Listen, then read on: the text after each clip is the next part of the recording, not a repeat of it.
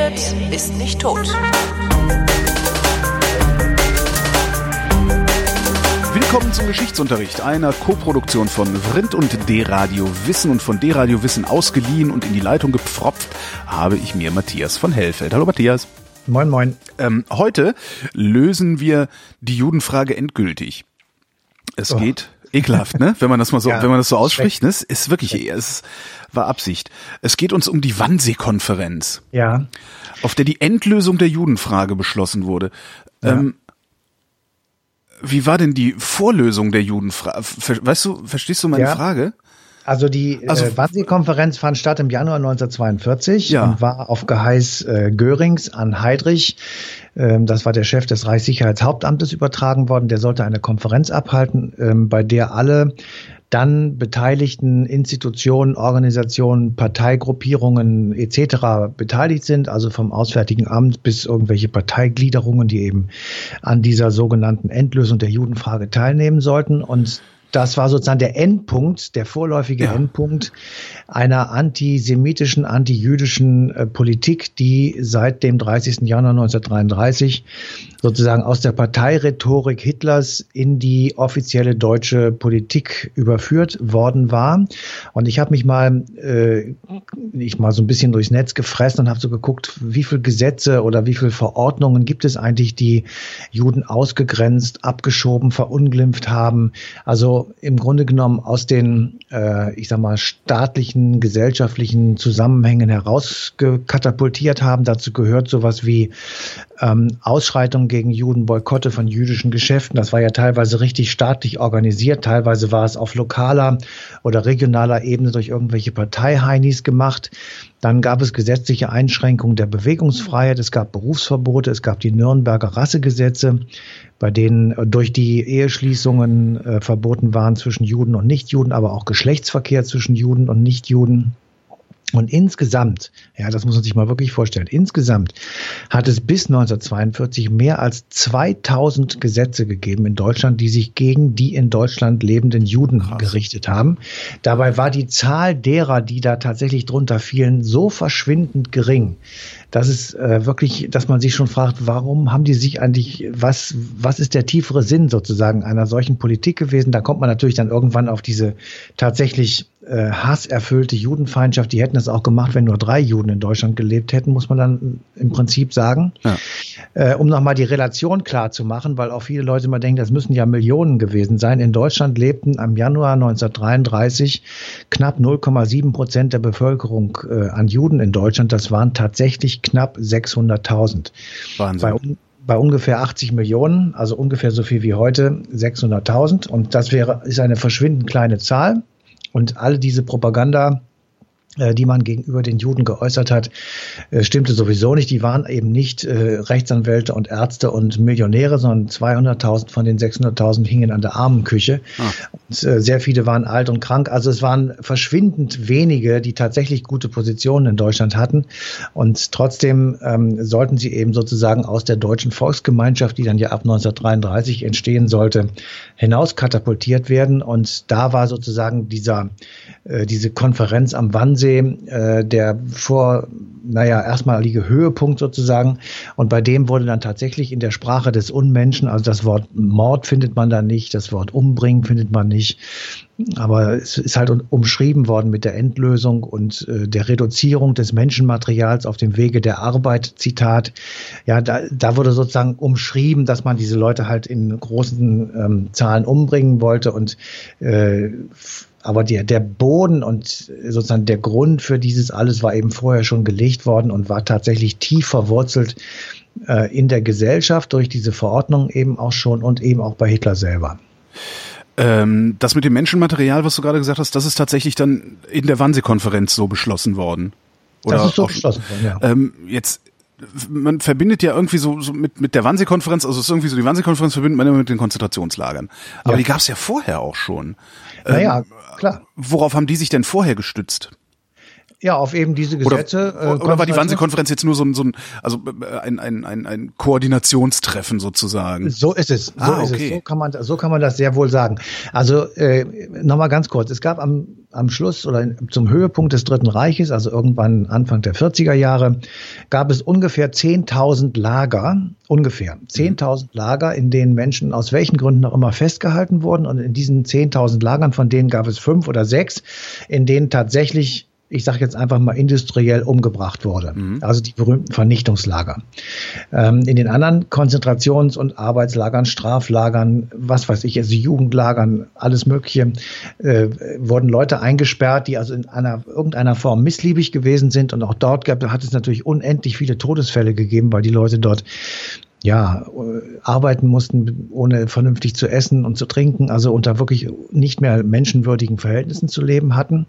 Und ähm, also die, das gab es alles ab dem 30. Januar. Also die ersten, die da reinkamen, das haben wir ja alle in der Schule gelernt und das stimmt ja auch, äh, waren Sozialdemokraten, Kommunisten, Gewerkschafter, ähm, jüdische Intellektuelle, derer man habhaft werden konnte. Nach dem Reichstagsbrand äh, waren richtige Verhaftungswellen durch Deutschland gezogen. 1934 äh, mit dem sogenannten Röhmputsch kam die nächste Welle. Also es gibt ähm, tatsächlich andauernd ähm, Leute, die also in diesen Konzentrationslagern verschwinden. Aber das hatte nichts mit dem äh, mit der Verfolgung der Juden in Europa zu tun. Dieses mhm. ist tatsächlich erst beschlossen worden als ich sag mal, staatliches Programm ja. ähm, mit allen juristischen, exekutiven und militärischen Möglichkeiten zu vollziehen, ähm, das alles ist erst besprochen und beschlossen worden bei dieser verdammten äh, Wannsee-Konferenz, die tatsächlich das einzige Dokument ähm, aus der Nazizeit produziert hat, in dem das alles mal aufgeschrieben wurde. Selbst wenn es nicht als Mord, als Massenmord, als Shoah, als was auch immer definiert wurde, mhm. Es wurde eine Liste ähm, bei diesem Protokoll sozusagen angehängt, äh, in welchen Ländern wie viele Juden leben. Man kommt dann auf die unglaubliche Zahl von 11 Millionen Juden in den von Deutschland zu erreichenden Ländern. Und äh, die müssten jetzt alle irgendwie geholt werden und die müssten eben alle, ähm, ich sag mal, der Endlösung zugeführt werden. Und da gibt es eben ähm, ja richtiggehend logistische Karten, also wie, wann, wo, wer wohin zu fahren hat. Ähm, die Wannsee-Konferenz löste tatsächlich eine gewaltige Logistik aus und äh, bis hin zu der wirklich grauenerregenden Tatsache, dass äh, die Deutsche Reichsbahn die die Transporte bewerkstelligen musste, sage ich jetzt mal, ähm, in, mit ihren Waggons äh, tatsächlich ausgehandelt hat, dass für die Juden eine einfache Fahrt ähm, mit Vorzugskonditionen verabredet wurde, währenddessen die Bewacher eine Hin- und Rückfahrkarte bekamen. Und äh, wenn also jemand jemals gesagt haben sollte, dass man das nicht gewusst hat, alleine die Beamten der Deutschen Bahn, das werden sehr viele gewesen sein, mussten es wissen, ja. dass also diejenigen zigtausend, die auf so einem Waggontransport dabei waren, eine einfache Fahrt nach Auschwitz bekamen und die 30 Bewacher, die da mitgefahren sind, kamen eine Hin- und Rückfahrkarte von Auschwitz oder nach Auschwitz und nach Dortmund von mir aus. Also ähm, das hat tatsächlich gewaltige Logistik ausgelöst und die Transporte hatten teilweise Vorfahrt vor den Nachschubzügen äh, an die Front.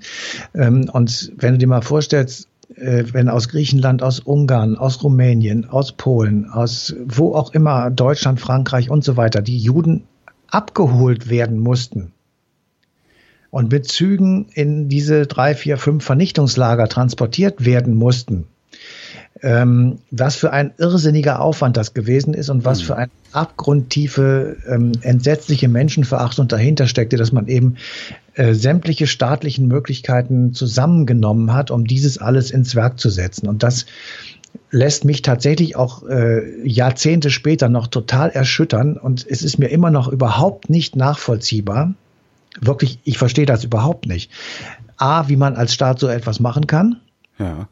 Und B, wie Menschen, egal unter welchen Umständen, egal wie viel Liter Wodka sie in sich hatten, ähm, sich daran beteiligen können. Sich daran tatsächlich handgreiflich beteiligen. Sprich, du siehst nackte Menschen äh, vor einer Tür, du machst die Tür auf, schiebst sie da rein und holst sie hinten tot wieder raus. Und das machst du jeden Tag. Ja. Wie hältst du das aus? Das ist mir wirklich ein Rätsel. Das ist das auch, ja, ich, ich, ich nicht erklären. Ich verstehe auch, also ich, was mich, mich interessiert ja das Erleben und das Verhalten des Menschen, die Psychologie, ähm, so grundsätzlich. Und ich verstehe nicht die Psychologie hinter der Shoah. Das verstehe ich ähm, auch nicht. Ich verstehe, also ne, also man, man kann ja Hannah Arendt lesen und äh, kommt dann über diesen dieses diese berühmte Banalität des Bösen, wie sie sagt, das das das ist alles irgendwie ja, das kann ich alles irgendwie nachvollziehen, aber das ist wie ich finde ein soziologisches Moment. Die mich, mich ich verstehe nicht, wie ein gesamtes eine, eine gesamte Bevölkerung äh, und zwar jeder für sich eine individuelle Entscheidung treffen kann, sich daran zu beteiligen oder wegzusehen. Naja, das, aber das, das verstehe ich noch eher. Das verstehe es gibt eher. so einen Gruppendruck und so und man muss auch immer natürlich nee, nee, nee, noch warte, mit, mit, einbeziehen, dass es damals keine keine Medienöffentlichkeit gab. Ja. Ähm, aber aber warte, warte mal, ich, bevor du dich weiter aufregst. Ich ähm, reg mich ja gar nicht auf. Ich das ich verstehe das halt nicht. Ja, aber pass auf, das, dieser mit dem Massen, Massenphänomen und dass Leute weggucken und dass sie das äh, weg ignorieren einfach. Ähm, wenn wir mal ganz ehrlich sind und jetzt uns, wir vergleichen uns nicht mit der Shoah, natürlich nicht, aber, und wir sind auch keine Nazis. Aber wir gucken auch relativ leicht darüber weg, dass im Mittelmeer Leute ertrinken. Ja. Das sind jetzt keine Millionen, aber ein paar tausend. Ja. Ähm, wir, wir gucken, gucken, darüber hinweg, was in der Türkei gucken, passiert. Wir gucken darüber hinweg, dass im Libanon 800.000 Leute sitzen in Zelten bei Hitze und bei Kälte. Aleppo. Ähm, wir über Aleppo äh, gucken wir auch in gewisser Weise weg. Wir regen uns zwar drüber auf, aber wir kriegen es einfach nicht auf die Reihe, das zu stoppen. Ja. Können wir wahrscheinlich auch gar nicht. Das gibt natürlich einen Unterschied. In diesem Falle sind wir es nicht selber schuld. Also wir sind nicht tatsächlich Urheber. Ja, wir sind äh, aber beteiligt. Jedenfalls bei den Flüchtlingen in Syrien, äh, aus Syrien, die im Mittelmeer ertrinken, daran sind wir beteiligt. Das ist ja. unsere Schuld mit. Ähm, wir regen uns darüber auf, dass Frau Merkel ähm, politisch sicher nicht besonders klug gemacht und auch nicht gut gemanagt, aber jedenfalls äh, finde ich jedenfalls sehr menschlich gehandelt hat äh, und die Grenzen aufgemacht hat, totales Chaos dabei herausgekommen ist und wir wirklich sehr viele Probleme mitkriegen. Wir regen uns aber nicht mehr darüber auf, dass wir jetzt die Grenzen zu haben und dass dort an ja. Zäunen Leute verrecken. So, ähm, insofern bin ich da so ein bisschen skeptisch. Was ich wirklich nicht, recht was ich wirklich nicht hinkriege, das ist die zweite Ebene sozusagen, wie ich das handgreiflich machen kann. Ja, verstehe, ja. Ja, ja? ja. und zwar massenweise. Jetzt, das geht ja nicht um mal einen Tag und du bist betrunken und machst irgendeinen Irrsinn.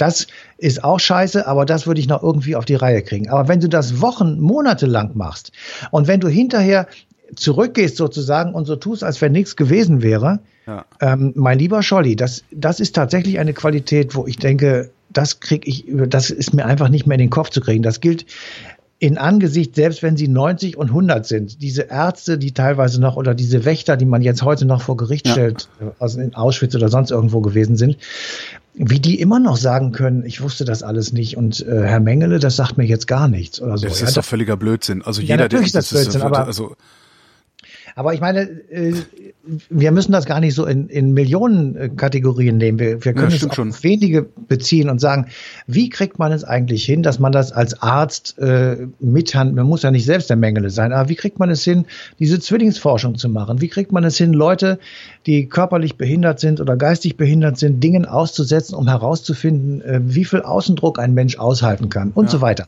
Ähm, so, und die gehen dann danach nach Hause und äh, spielen mit ihrem Hund. Ja. So, das tut mir leid. Also äh, ich dann, äh, natürlich kriege ich das intellektuell alles hin. Ich weiß, was da passiert ist, aber dass ich das also emotional beziehungsweise von meinem Empfinden her sozusagen ist das man, man äh, muss ja erstmal nicht, ja, genau. mal, nicht mal mehr tierisch. Nee, ist nicht mal mehr. Tiere machen das nicht. Ja, doch, das waren halt Tierversuche die die gemacht Nein, haben. ich meine jetzt also, das Verhalten der Menschen. Ja, ja, meine ich ja. Das ist, das ich, ich glaube, dass das in, in deren, also gerade bei diesen Ärzten, ich glaube wirklich, dass es in deren Wahrnehmung sowas wie ein Tierversuch war, weil das waren ja keine Menschen, mit denen ja. sie das gemacht haben. Also diese, aber wie man überhaupt diese Umwidmung im Kopf hinbekommt, ist mir auch völlig ja. rätselhaft. Ja. Also ähm, ich habe dann also ich versuche dann ja immer das äh, sozusagen doch irgendwie rauszukriegen und habe mich dann mal auf den Weg gemacht und habe es gibt ja keinen keinen Befehl, den Hitler unterschrieben hat. Ich wollte gerade sagen, was hat denn eigentlich der Führer dazu gesagt? Der Führer, ja.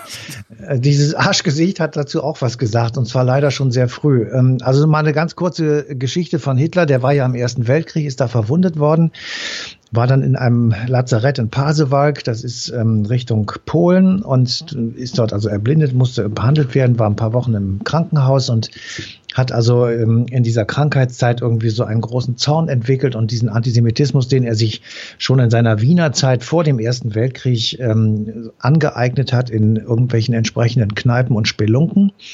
Ähm, hat sich dann also überlegt, dass das also so sein, sein Auftrag sozusagen ist und äh, ist dann ja nach dem Krieg äh, im Auftrag der Reichswehr unterwegs gewesen als Beobachter. Und zwar sollte er diese sich am rechten Rand äh, entwickelnden Gruppierungen beobachten, die also äh, in Bayern sich äh, kundgetan haben. Und er ist dann so zu diesen ganzen Splittergruppen immer auf die Versammlung gegangen, hat sich angehört, was dort geredet wird. Und ähm, dann wurde er beauftragt, ähm, ein Gutachten zu verfassen über den Antisemitismus.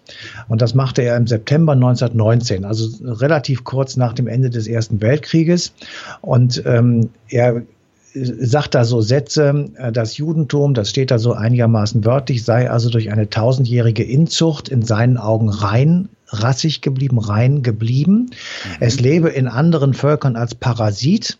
Und es ging den Juden nur um die Vermehrung des eigenen Wohlstandes. Und über kurz oder lang, sagt er da in diesem Gutachten, führe das Wirken der Juden zur, Zitat, Rassentuberkulose der Völker. Wahnsinn. So, und alleine dieser Gedanke ist schon völlig äh, idiotisch, aber naja, das, das, ist halt das, was er sich so dachte. Und guck doch bitte mal heute in so Einlassungen bestimmter AfD-Politiker. Äh, ja. Das, das, das ist nicht so explizit, aber äh, die, die Haltung dahinter ist doch die gleiche, dieses, ja. dieses ganze dämliche Umvolkung und, und, und was die alles erzählen. Genau, aber hier geht's ja tatsächlich noch so, also Rassentuberkulose ist ja so ein bisschen biologistisch schon. Ja. Also du kommst dann irgendwann eben auf das, was, äh, dass man Juden ausrupfen muss wie Unkraut aus dem Rasen. Und äh, äh, er schreibt dann also, aus dieser Tatsache folgert er dann, was alles passieren wird in Deutschland, weil das ist das, was die Reichswehrführung tatsächlich interessiert. Und ähm, er schreibt dann also, dass ähm, die Tatsache, dass Juden in Deutschland leben, ähm, würde dann eben äh, insofern weitergehen, dass Zitat Antisemitismus aus rein gefühlsmäßigen Gründen seinen letzten Ausdruck in der Form von Pogromen finden wird. Und äh, um das zu verhindern, sozusagen, fordert er einen Antisemitismus der Vernunft. Zitat. Ein Antisemitismus der Vernunft. Und dieser Antisemitismus der Vernunft solle, Zitat, zur planmäßigen gesetzlichen Bekämpfung und Beseitigung der Vorrechte des Juden führen. So, und Letztendlich aber, schreibt er 1919, muss das Ziel, Zitat, unverrückbar die Entfernung der Juden überhaupt sein. So. Meint er damit vom An Antlitz der Erde oder aus der Gesellschaft? Das schreibt er natürlich so nicht, aber wenn du das jetzt zu Ende denkst, dann ist natürlich von diesem Gedanken der Weg nach Auschwitz nicht besonders weit.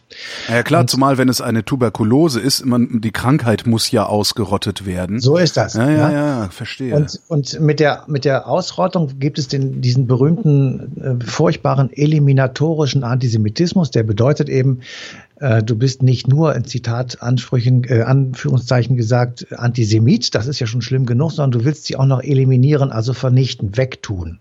So, und ähm, dann konstruiert er später den Gegensatz zu den sogenannten arischen Herrenmenschen.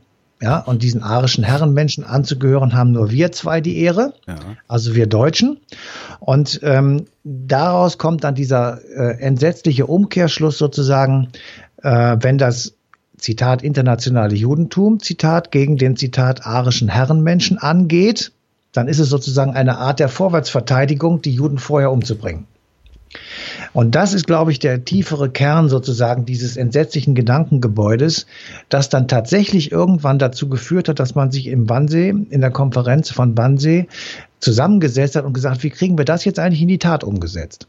Ja. Denn bis dahin war ja diese planmäßige, eliminatorische, antisemitische Haltung nur in Anführungsstrichen auf dem Papier. Und sie wurde nur sozusagen lokal in, exekutiert. In, ja, ja, in ja. Einzelaktionen. Ich hätte jetzt Einzelaktionen ja, okay, gesagt. Einzelaktionen, aber, ja. Aber ähm, vor dieser Wannsee-Konferenz, ähm, sagt die Forschung, sind ungefähr schon 900.000 europäische Juden umgebracht worden. Aber eben tatsächlich auch so in Pogromen und in, äh, in einzelnen Aktionen, aber eben nicht, ähm, ich sag mal, Generalstabsmäßig. Generalstabsmäßig. Es gab tatsächlich auch schon Versuche mit diesen Gasautos und diesen ganzen schrecklichen Dingen. Also äh, ja, Leute sozusagen nicht mit einem Genickschuss umzubringen, sondern eben ähm, in Anführungsstrichen gesagt etwas effektiver. Und äh, man mag sich das kaum vorstellen. Diese Methoden wurden immer nach oben gemeldet, also äh, ans Reichssicherheitshauptamt, zur SS, zu Himmler, Heydrich und so weiter. Und von da kam dann zurück, das geht nicht schnell genug. Ja, es ist nicht effizient genug. Weil ja ähm, schon auch vor der Wannsee-Konferenz bekannt war, wie viele Millionen Juden in Europa lebten. Sie haben zwar eine totale Übertreibung gesagt, also elf Millionen sind es sicherlich nicht gewesen, aber sie zitieren oder sie rechnen ja mit ein Viertel und Achtel Juden, ah, okay. Halbjuden mhm. und also diese ganzen ähm, jeder, der einen jüdischen Vorfahren hatte, war also im Visier sozusagen und musste dann beweisen, dass das weit genug zurück war, um nicht selbst auch ähm, ja, in die Fänge der Häscher zu geraten. Und ähm, 1939 beginnt ja der erste, der zweite Weltkrieg mit dem Angriff auf Polen. Er hat natürlich auch schon vorher begonnen durch die ganzen Annexionen, aber mhm. nehmen wir jetzt mal diesen Stichtag. Und ähm, ich habe mal vor ein paar Jahren einen Film gemacht über diesen Angriff auf Polen und habe dabei Piloten gefunden und gesucht und gefunden, die die ersten äh, Stukas und Bomber äh, geflogen sind. Und einer von denen ähm, der hat mir da erzählt und mir das auch gezeigt, diese Karte. Die haben bei der Besprechung morgens, bevor sie losgeflogen sind, eine Karte in die Hand bekommen von Warschau. Und auf dieser Karte von Warschau waren die jüdischen Viertel rot markiert. Und dort sollten sie zuerst ihre Bomben abschmeißen. Mhm. Und das haben sie auch gemacht. Also ähm, im Grunde genommen war das tatsächlich diese, der, der Vernichtungswille ähm, gegenüber den europäischen Juden, der war vom ersten Tage an da. Er wurde auf unterschiedlichen Ebenen auch direkt umgesetzt mit äh, Ausgrenzung, mit äh, Berufsverboten, mit den Rassegesetzen etc. Bis eben hin, dass vor der Wannsee-Konferenz schon planmäßig ähm, Leute umgebracht wurden, die jüdischen Glaubens waren. Und nach der Wannsee-Konferenz wurde das auf Europa ausgeweitet und dann ähm, millionenfach tatsächlich äh, exekutiert. Und zwar mit allem, was dieser Staat hatte. Und das ist wirklich wichtig, jedenfalls für mich in der Nachschau. Ähm, dieser Staat hat im Grunde genommen genauso viel Aufwand betrieben, die Juden umzubringen, wie den Krieg zu organisieren, die, weiß ich nicht, Nachschubwege aufrechtzuerhalten an die Fronten, ähm, die Versorgung der Bevölkerung und so weiter. Also alles das, was ähm, während des Krieges sowieso relativ kompliziert ist, wurde gemacht. Und dann kam noch dieses mit den, mit der Logistik und der Organisation, ja. der Vernichtung der europäischen Juden dazu. Und ähm, wenn du dir das vorstellst, ähm, was das auch für einen irrsinnigen Aufwand bedeutet hat, hm dann fragt man sich noch mehr, was um Gottes Willen hat euch eigentlich getrieben, diese Scheiße ins Werk zu setzen, ja? Und, ähm, das ist ja wirklich die Frage. Was hat euch eigentlich getrieben, ja, diese Scheiße? Die Frage hat auch bisher noch niemand beantworten können, ne? Das kann auch, glaube ich, keiner beantworten, weil natürlich jeder stellt sie sich, hat sich um Gottes Willen, überlegt doch mal, was ihr da tut. Ja, das aber das, das hat sich auch Eichmann in Jerusalem, du hast gerade Hannah Arendt ja. zitiert, ähm, die haben natürlich äh, darüber gebrütet, die Intellektuellen damals, als Eichmann da auftrat und im Grunde genommen sagte, es war ein bürokratischer Vorgang, das ja. war ein, eine Befehlskette und ich war da das letzte kleine Schräubchen und habe das halt gemacht. Aber äh, ich bin da wirklich, also ehrlich gesagt, bin ich unschuldig. Ja, Schuld hat der Führer und der ist tot. Ja. Also ähm, also die sitzen, wir, wir werden auch in 100 Jahren noch da sitzen und sagen, das glaube ich einfach nicht. Und gleichzeitig ja. beobachten wir sogar in Deutschland, also ich, das, ne, in Polen sehen wir es ja, wir sehen es in Ungarn, äh, aber so, selbst in Deutschland können wir dabei zugucken, wie genau solche Kräfte, die damals das angerichtet haben, nämlich die AfD, gerade wieder aufstehen und Zuspruch erfahren. Das ist das, was ich da nicht nachvollziehen kann. Mhm. Also, also. Eine, eine Partei, wie man überhaupt nur auf die Idee kommen kann, eine Partei zu wählen, die nicht Minderheitenschutz auf ihren Fahnen stehen hat. Ja.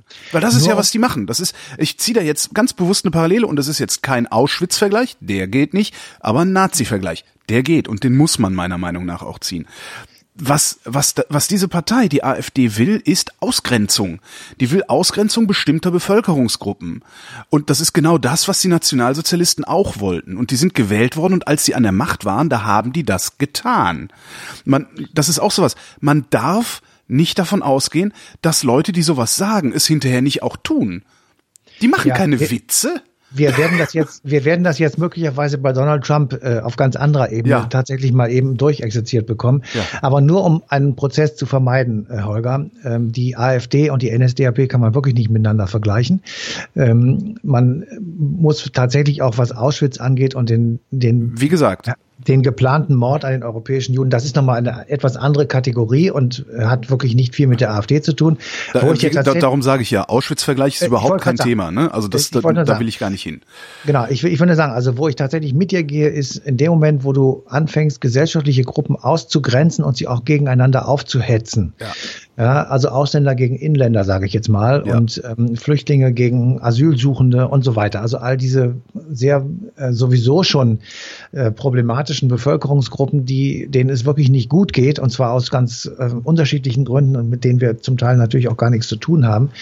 Also jemand, der aus Syrien weggeht oder aus Aleppo ähm, nach Wanne Eickel gekommen ist, dem geht's nicht gut. Und äh, der, ja, der, der leidet und dem, der weiß überhaupt nicht, wie sein Leben weitergehen soll. Selbst wenn er so, so. viel Kohle kriegen würde, wie immer behauptet wird, ging es ja. dem immer noch nicht gut. Ja. Gut, also nur das, ja, ja, nee, das ist richtig. Das, das, äh, wie gesagt, man darf sich, man darf diese Gruppierungen nicht gegeneinander aufhetzen und man darf eben tatsächlich nicht, ähm, ich sag mal, äh, gießkannenmäßig Geld über die einen ähm, abfeuern und äh, über die anderen nicht. Also das gibt tatsächlich soziale Unruhen. Das darf man nicht tun, ähm, weil dann nützt es auch den Reichen nichts, wenn hier Bürgerkrieg ist, kannst du deinen genau. Reichtum nicht verfressen. Das ist einfach mal eine ganz logische äh, und einfache Erkenntnis, die eigentlich jeder haben könnte. Und da tatsächlich an diesem Punkt finde ich auch, dass die AfD sehr viel zu stark äh, gegeneinander geht und eben nicht miteinander. Und ja. das liegt aber, glaube ich, auch in der Natur der Sache, weil sie ja tatsächlich will, dass also dieses Deutschland sich abschottet und möglicherweise auch aus der Europäischen Union rausgeht und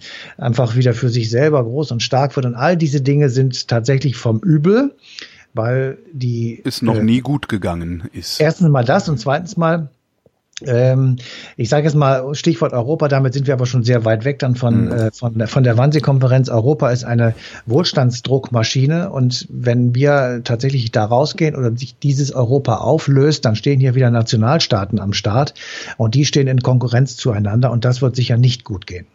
So, aber dann mal ähm, wie gesagt, also die AfD ist da ein bisschen was anderes, aber trotz und alledem, es gibt natürlich Anfänge und Gedanken, Grundlagen, die möglicherweise gewisse Ähnlichkeiten haben und da sollten wir tatsächlich vorsichtig sein und wir sollten sie zumindest mal nicht wählen. Und damit wäre schon mal viel geholfen, wenn die eben nicht äh, dann in allen möglichen ja, Parlamenten. Ich finde ja, das, ich finde wirklich das, was ich eben sagte, also Minderheitenschutz das ist ganz, das ist der Gradmesser für mich. Wie gehst du mit Minderheiten um?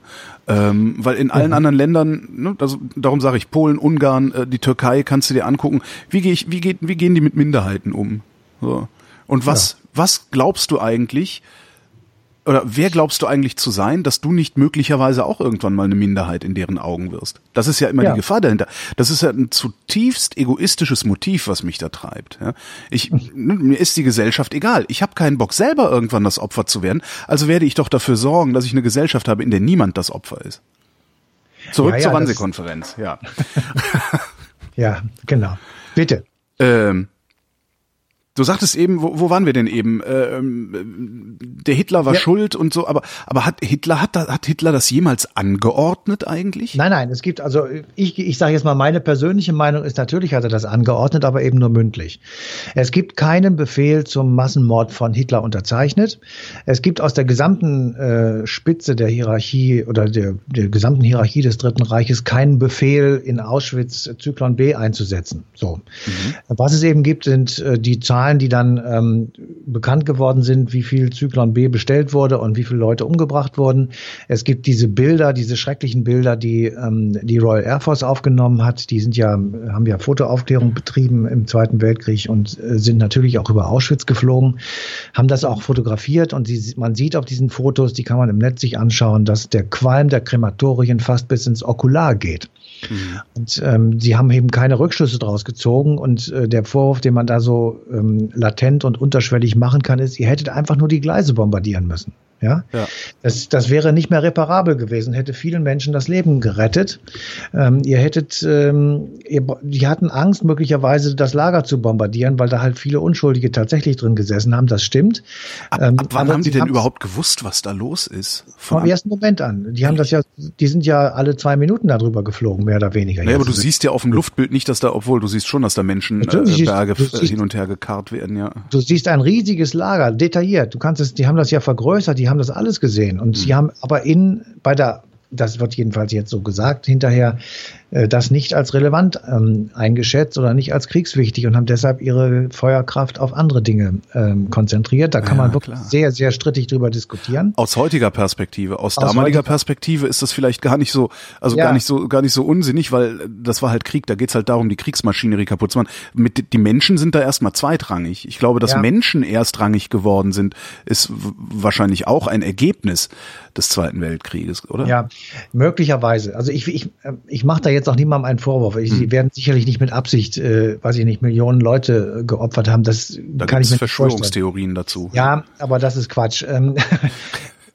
ich sage nur, also das ist schon ähm, auf jeden Fall haben die da auch sehr ungutes Gefühl bei gehabt und es ist alles, ähm, es ist eben in diesem Krieg sind viele Sachen passiert, äh, bei denen man hinterher sagt, sag mal, ihr habt doch echt einen an der Waffel, oder? Also ähm, diese Bombardierung von Dresden ist auch so ein Fall, wo du sagst, mal, wozu um Himmels Willen haben die das gemacht? Das ist wirklich, also das ist völlig irrelevant gewesen. Diese Stadt war nicht kriegswichtig. Es gab keine Fabriken, keine nichts Relevantes, was man hätte kaputt machen können.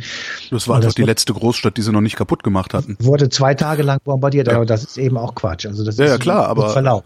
Ja, aber in so. deren, in deren, aus deren Perspektive durchaus nachvollziehbar. Wir machen das Land platt oder hinten ist noch was heil.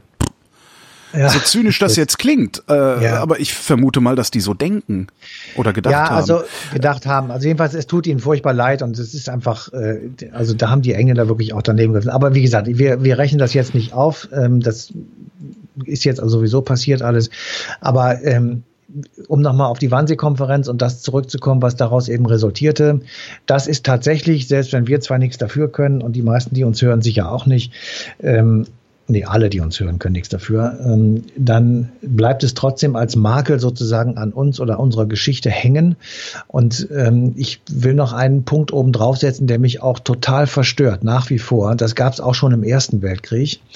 Ähm, Soldaten hatten Fotoapparate dabei. Ja. Und es gibt unendlich viele Fotos, auch veröffentlichte Fotos, ähm, die Soldatenbilder zeigen von Hinrichtungen. Mhm. Ja, da, das steht wie so bei einer Löwenjagd, dann irgend so ein grinsender deutscher Soldat auf den Körper eines umgebrachten polnischen Gewerkschafters, sage ich jetzt mal, und hält lächelnd, ähm, was weiß ich, eine Zigarette in die Kamera. Und das schickt er dann nach Hause und seine Familie sieht das und denkt sich nichts dabei. Ja. Ähm, das Lächeln der Henker, so heißt ein Buch ähm, äh, über den Ersten Weltkrieg. Und da muss ich wirklich sagen, wenn ich mir das anschaue, dann sage ich mir auch, das sind auch völlig verrohte Gestalten, die sich da ablichten lassen. Das sind Leute, die einfach ihre Charaktere verloren haben, ihre Empathiefähigkeit, ihre Psychopathen. Menschen, Psychopathen, ihre Menschenliebe sozusagen. Einfach, das sind einfach Gangster. So, und zwar jetzt in, in ihrer Seele. Also nicht, nicht ja, ja. weil sie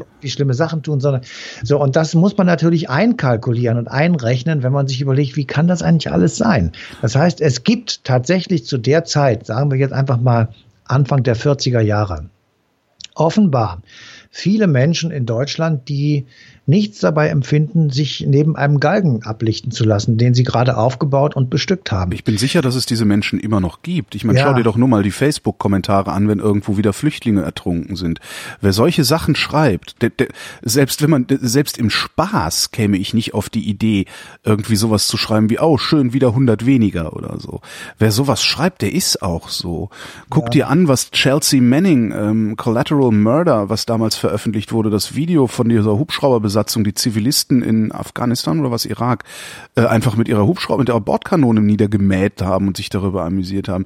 Die Bundeswehrsoldaten, die ihre Schwänze in Totenschädel in Afghanistan gesteckt haben. Diese Leute gibt es immer noch und wir müssen halt alles dafür tun, dass diese Leute nicht den Ton angeben in der Gesellschaft. Das ist damals passiert, ne? Ja, dem kann ich nicht mehr viel hinzufügen. Ja, während den Anfängen. Das Ende so könnte die Wannsee-Konferenz sein. Die passende Sendung Eine Stunde History auf D-Radio Wissen läuft am 22. Januar 2017 und ich danke Matthias von Hellfeld. Bitteschön. Und wir danken euch für die Aufmerksamkeit.